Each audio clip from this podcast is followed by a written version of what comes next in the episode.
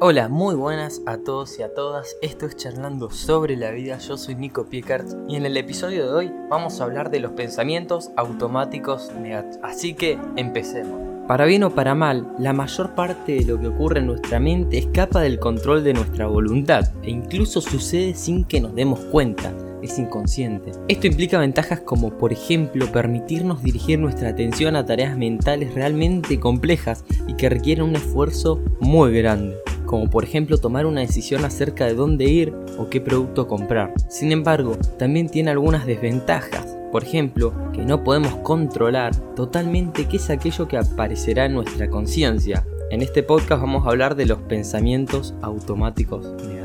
¿Qué son los pensamientos automáticos negativos? Tal y como indica su nombre, los pensamientos automáticos negativos son un conjunto de contenidos mentales, ideas articuladas verbalmente, imágenes imaginadas, alguna visualización que hagamos, que emergen en la consecuencia de una manera disruptiva, independientemente de aquello en lo que quiera pensar la persona, y que generan una perturbación emocional.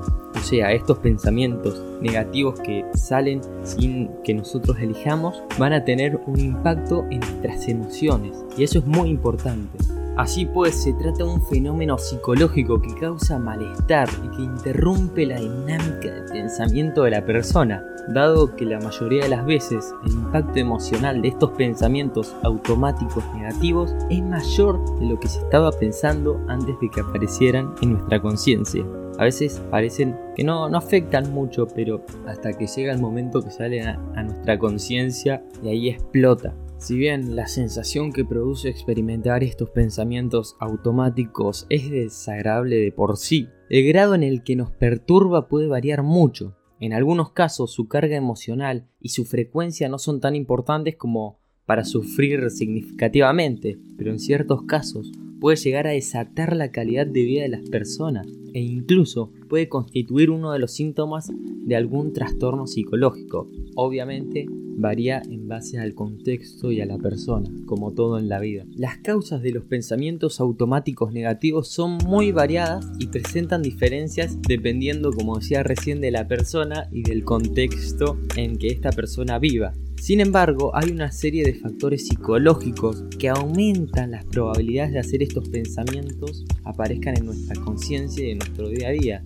y que de hecho se solapan entre sí con relativa frecuencia. Y estos eh, causantes psicológicos son los siguientes. La primera es la ansiedad, y no es de extrañar que la mayoría de las personas con problemas de ansiedad aparezcan pensamientos negativos automáticos. Estos producen un efecto tipo círculo vicioso, como la persona ya de por sí está alerta y sensible a posibles señales de que algo va a ir mal, es más propensa a atraer hacia su conciencia imágenes perturbadoras, ideas pesimistas, visualizaciones y futuros que, no le van a gustar y que le van a afectar emocionalmente. La segunda causa es el estado de ánimo depresivo. La depresión y el bajo estado de ánimo, cuando nos sentimos bajón, en general introduce un sesgo pesimista en las personas y por ello crea más rutas mentales hacia ideas o recuerdos desagradables. Siempre que estamos en un día triste o en un día bajón, tendemos a pensar cosas que no son agradables porque estamos tristes básicamente.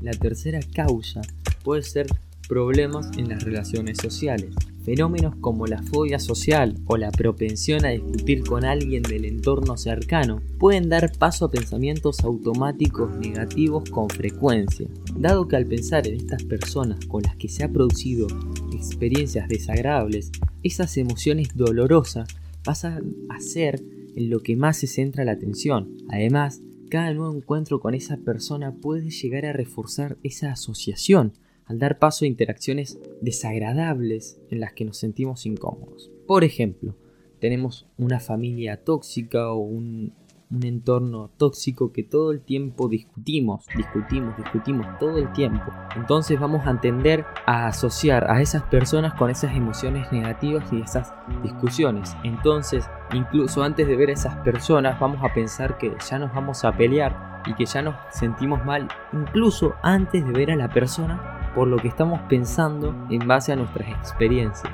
La cuarta causa puede ser el duelo psicológico, la pérdida de algo a lo que nos sentíamos emocionalmente unidos, así como la pérdida de un ser querido, es una fuente habitual de pensamientos automáticos negativos. Por ejemplo, mientras dure este proceso, es normal acordarse de repente de algunos momentos de la vida de esa persona que ya no está entre nosotros y a la vez sentir la tristeza de esa situación mezclada con la añoranza de la pérdida. Por suerte, en la mayoría de los casos, el duelo psicológico se resuelve en cuestión de unos 6 meses aproximadamente y ya puede ser no solo la pérdida de un familiar, sino la pérdida de una pareja, de un amigo, de una amistad, algo que nosotros estamos muy apegados y creíamos que íbamos a tener para siempre. Pero el duelo psicológico nos ha pasado a todos y nos va a pasar a todos.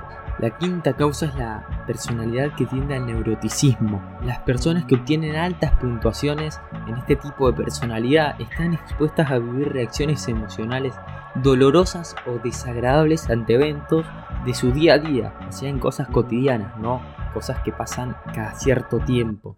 Y también son más proclives a mantener secuelas emocionales tras haber pasado por experiencias psicológicamente demandantes. La sexta causa puede ser el sentimiento de culpa, el hecho de haber realizado una acción de la que no estamos orgullosos también es una de las causas frecuentes de los pensamientos automáticos negativos. Se trata de una clase de recuerdo que choca con el concepto de nuestro yo ideal, de lo que aspiramos a ser, aquello que nos gustaría ser, y por esto produce un malestar que se expresa de vez en cuando, atrayendo nuestro foco de atención hacia esa parte de la memoria.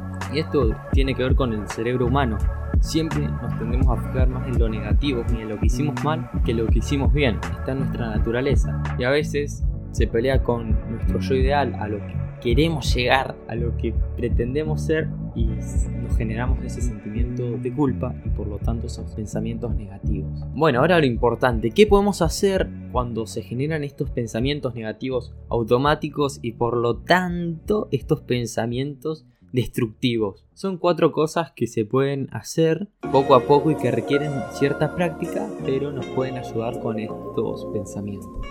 Lo primero, no intentemos bloquear esos pensamientos. Pretender dejar totalmente fuera de la conciencia esos pensamientos negativos es contraproducente, porque quieras sacarlos, le estás dando más atención y le estás dando más poder.